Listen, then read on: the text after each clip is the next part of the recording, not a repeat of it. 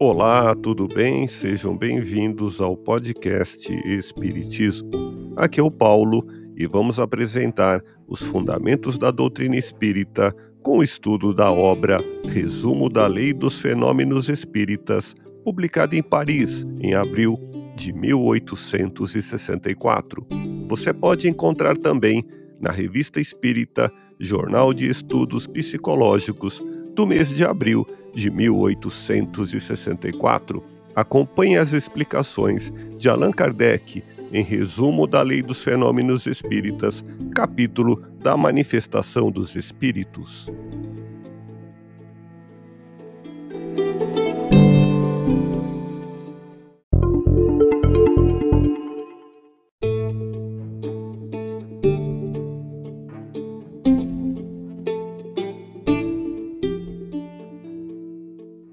O objetivo providencial das manifestações é convencer os incrédulos de que nem tudo acaba para o homem com o fim da vida terrestre e dar ao crente ideias mais exatas sobre o futuro.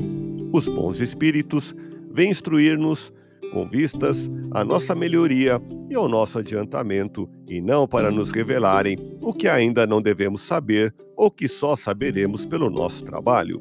Se bastasse interrogar os espíritos para obter a solução de todas as dificuldades científicas ou para fazer descobertas e invenções lucrativas, qualquer ignorante poderia tornar-se sábio com pouco ou nenhum esforço, e todo preguiçoso poderia enriquecer sem trabalho.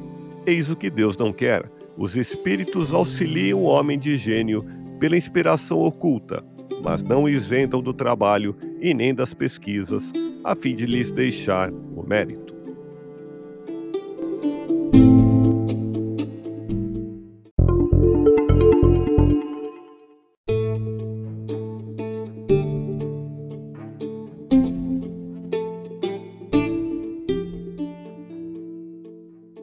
Seria fazer ideia muito falsa dos espíritos quem neles vissem auxiliares dos adivinhos. Os espíritos sérios não se ocupam com coisas fúteis, os levianos e zombeteiros se ocupam de tudo, a tudo respondem e predizem tudo quanto se queira, sem se inquietarem com a verdade. Para eles, é um prazer mistificar as pessoas demasiado crédulas. É essencial que estejamos perfeitamente esclarecidos quanto à natureza das perguntas que podemos fazer aos espíritos. Leia o livro dos médiuns, item 286.